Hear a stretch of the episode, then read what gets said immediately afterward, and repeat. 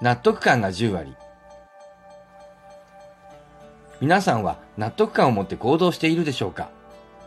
その行動に納得感はありますか？実は皆さんのすべての行動は納得感を持って行われています。何らかの決断をして実際に行動しているわけですから、そこには必ず納得感があります。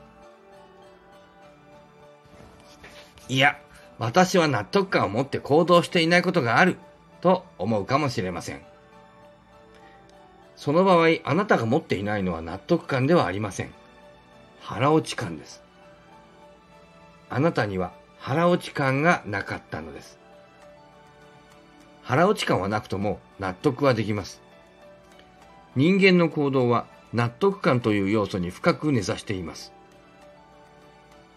この納得感は私たちの行動選択に大きな影響を与えています。あなた自身も何かを行動に移す際には、それが納得できるものなのか否かを判断しているはずです。しかし、興味深いことに、この納得感には多様な形態が存在します。ここで納得感を5つの分類に分けて考えてみましょう。丸1、腹落ち感が10割型。これは行動に対して完全に心から納得している状態です。すべての要素が自分の価値観や期待に合致し、内心の深いところからの納得があります。丸 2-A 部分的な腹落ち型。このタイプでは完全な腹落ち感はないものの、いくつかの要素については納得している状態です。ある面では満足しており、他の面では妥協している場合があります。例えば、あなたが情熱を持って追求している趣味や深く共感を覚える社会活動に参加する場合、この納得感が体験されます。これらの活動は、あなたの内面的な価値観や興味に完全に合致しており、行動を通じて深い満足感と充実感を感じることができます。キャリアの選択において、理想の職業とは異なるかもしれませんが、職業環境、給与、キャリアの成長可能性など、一部の側面には満足しているため、その仕事を選ぶということがあります。丸2、B、条件付き納得型。特定の条件が満たされた場合のみ納得する状態です。全体的な目標や目的には合致しているものの、特定の条件や状況下でのみ納得が得られます。あるプロジェクトに関わる際、完全な興味や情熱はないものの、そのプロジェクトが将来的なキャリアアップにつながると知っていれば、条件付きでそのプロジェクトに取り組むことがあります。丸3 -A 腹落ち感が0割イヤイヤ型。この状態では腹落ちする要素が一つもなく、不本意ながらも何らかの理由で行動をとることになります。しぶしぶ従う感じで内心は納得していない状態です。例えば、職場で好ましくはないが必須の任務を引き受ける場合、このタイプの納得感が現れることがあります。内心では反発を感じつつも、職務の要求や上司の指示に従うために行動します。丸3 -B 腹落ち感が0割割り切り型腹落ちはしていないものの状況を割り切って積極的に行動に移します。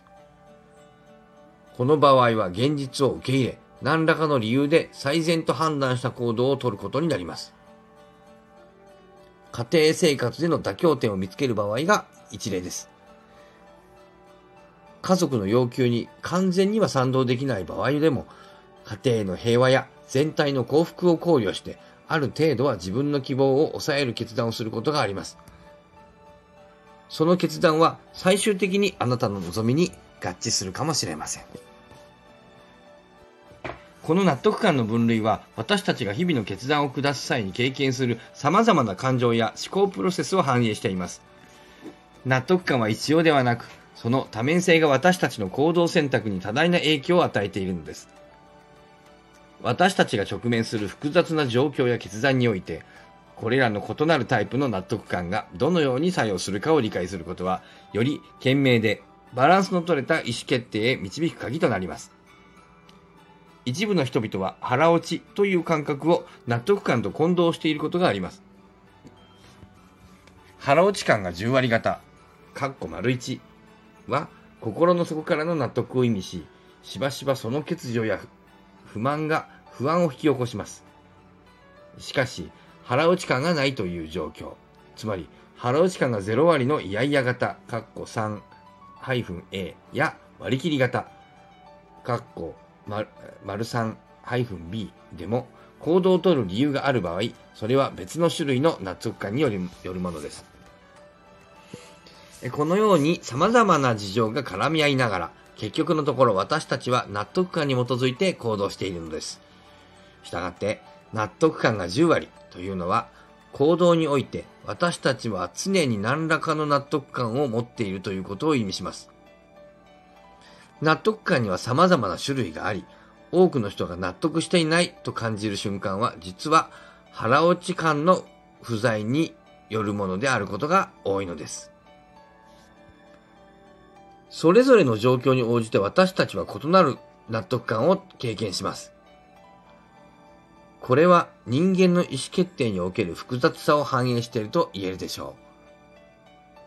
その中で部分的な腹落ちや条件付き納得といった中間型の納得感はこの複雑さの典型例として挙げられます。部分的な腹落ち、あるいは条件付き納得は納得感のスペクトラムにおける重要な位置を占めています。これらは私たちが直面する決断の多くが黒、白ではなくグレーゾーンに存在することを示しています。完全な腹落ち感や全面的な不満足感だけでなく、中間に位置するこれらの感覚が日常の選択の過程で頻繁に現れます。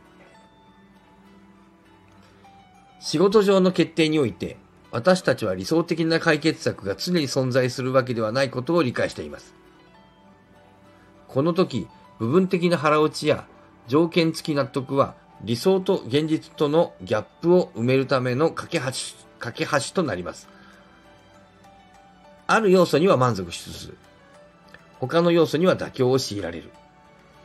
このような状況は私たちの日常生活において非常に一般的なものです。納得感の理解は、社会で働く皆さんにとって特に有用です。毎日の仕事において、どのような要素が満足感やモチベーションを生むのかを理解することで、ストレスを軽減し、よりポジティブな職場体験を創出できます。また、自分のキャリアの方向性を見極め、良好な職場の人間関係を築くのにも役に立ちます。納得感が10割とは、行動において私たちが常に何らかの納得感を持っているということを意味します。これを理解し、活用することで、皆さんは明日に向けて元気を取り戻し、より意義ある仕事ができます。納得感の多様性を受け入れ、それを自身の成長、職場での成功、そして日常生活の充実に結びつけてください。おしまい。